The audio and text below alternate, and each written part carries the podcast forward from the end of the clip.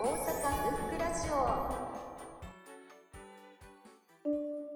えっ、と、羊と鋼の森、宮下夏さん。えっと、音大生時代に書店で出会いました。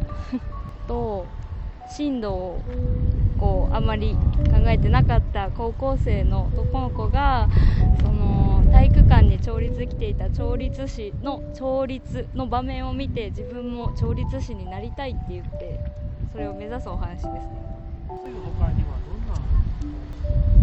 えー、あとは「静かな雨」っていうのも書かれています。はい。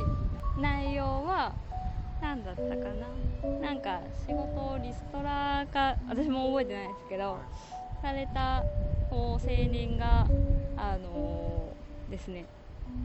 なんだろう。